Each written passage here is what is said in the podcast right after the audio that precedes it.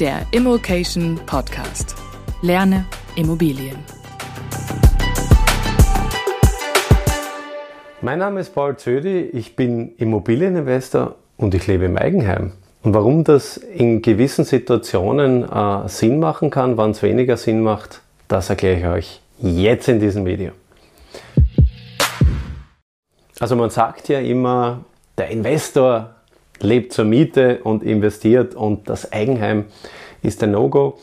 Ich sehe das ein Stück weit anders und ich möchte euch anhand eines Beispiels erklären, warum es in gewissen Situationen nicht immer auch Sinn machen kann, im Eigenheim zu investieren. Beispiel, die Frau Schlau und der Herr Mainstream. Wir gehen in meine Heimatstadt Wien. Der Herr Mainstream ist vor zehn Jahren nach Wien gekommen, hat sich dort eine kleine, schöne Mietwohnung genommen. Dafür zahlt er im Jahr circa 10.000 Euro, jetzt ganz vereinfacht, ohne Indexierung. Er hat für die 10 Jahre Miete 100.000 Euro bezahlt. Er hat gewohnt und 100.000 Euro bezahlt. Die Frau Schlau, eine schlaue, junge, adrette Dame, immer sehr sparsam gewesen, ein wichtiger Faktor, hat sich ein bisschen was zusammengespart gehabt, ist auch nach Wien gekommen und hat sich eine kleine, feine Wohnung gesucht, aber nicht gemietet, sondern gekauft. Warum konnte sie sie kaufen damals? Beispiel, nehmen wir eine 200.000 Euro Wohnung. Sie hatte die Kaufnebenkosten zusammengespart. Den Rest hatte die Bank finanziert. Und sie hat eine Bankenrate, also Zins und Tilgung, klarerweise variabel. Sie hat es damals, sagen wir, variabel finanziert und über die Laufzeit hat sich das schön ausgeglichen. Und die Miete von 10.000 Euro im Jahr war circa der Zins und die Tilgung, also die Annuität, war dieselbe Höhe oder vielleicht leicht höher von der Frau Schlau bezogen auf den Kauf. Was heißt das jetzt aber nach zehn Jahren? Die Frau Schlau hat genauso zehn Jahre gewohnt in einer schönen kleinen Wohnung in Wien. Sie hat aber sich selber mehr oder weniger zum Teil, nehmen wir mal an, nach zehn Jahren hat man ca. 30 Prozent getilgt, auf 140.000 Euro runtergetilgt. Gleichzeitig ist aber in Wien der Wert in den letzten zehn Jahren um 100% gestiegen. Das bedeutet, sie hat einen Immobilienwert von 400.000 Euro geschaffen, dem noch Schulden in Höhe von 140.000 Euro gegenüberstehen. Was in Österreich auch sehr relevant ist, der steuerfreie Verkauf. Sie hat jetzt die Option, weil sie hat eine Familie gegründet, das erste Kind ist schon am Anmarsch, sie braucht eine neue Wohnung. Sie kann jetzt ihre Wohnung aufgrund der Hauptwohnsitzbefreiung steuerfrei verkaufen und sie nimmt sich quasi 260.000 als Basis für die größere Wohnung mit. Die Frau Schlau hat natürlich eine sehr, sehr positive Phase bezogen auf die Wertentwicklung erwischt. Fraglich wird es in den nächsten zehn Jahren auch genauso sein. Ja? Da steht ein großes Fragezeichen dahinter. Es ist davon auszugehen, wahrscheinlich werden sich die Preise nicht in der Form verdoppeln.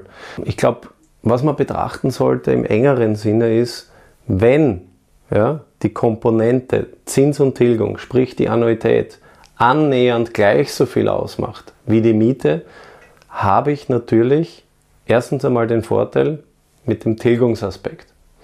Zweitens, wenn ich den Zins auf 10 bis 15 Jahre festgeschrieben habe, habe ich kein Zinsänderungsrisiko. Das heißt, diese Komponente bleibt zumindest 10 bis 15 Jahre stabil.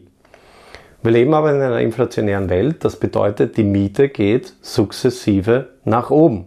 Ja?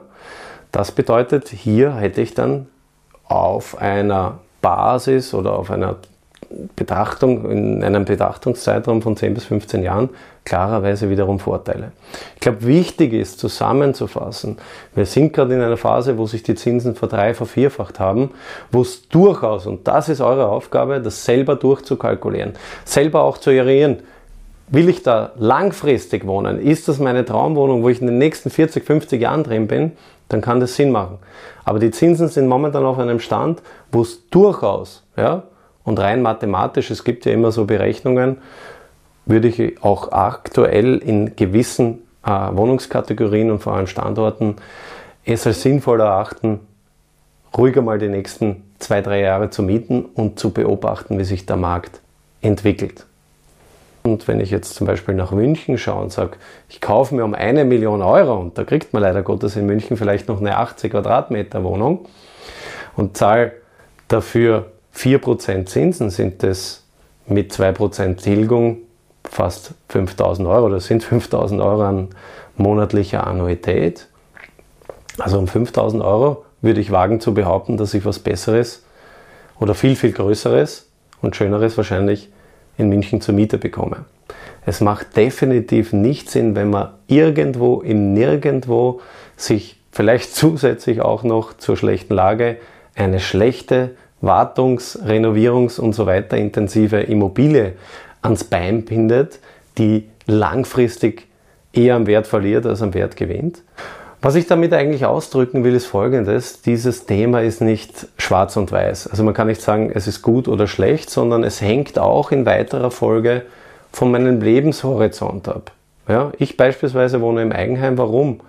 Ich habe dort meinen Hub gefunden. Ja, ich will die nächsten 20, 30 Jahre zumindest in dieser Wohnung verbringen, Familienplanung abgeschlossen äh, und möchte nicht alle zwei, drei Jahre weiterreisen.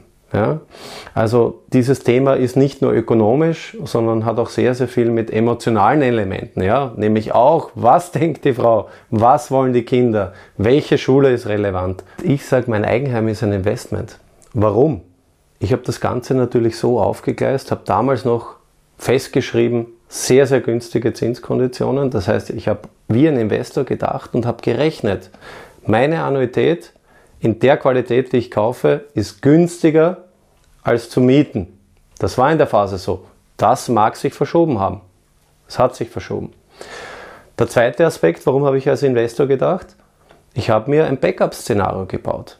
Nämlich, ich kann das Objekt aufgrund der Konstellation, der Lage, der Ausstattung, wenn ich es einmal nicht mehr möchte, auch sehr, sehr gut vermieten. Haben mir den Markt angeschaut, haben mir ausgerechnet, was ich an Miete generieren kann und trägt meine Miete zumindest die Bankrate. Hakel dran. Und der dritte Aspekt, warum habe ich mich als Investor mit meinem Eigenheim beschäftigt? Ich kann in Österreich, wenn ich die Wohnung als Hauptwohnsitz benutzt habe, nach zwei Jahren steuerfrei verkaufen. Leider in Österreich kann ich nach zehn Jahren nicht mehr steuerfrei verkaufen. Deswegen habe ich nur die Option der Hauptwohnsitzbefreiung.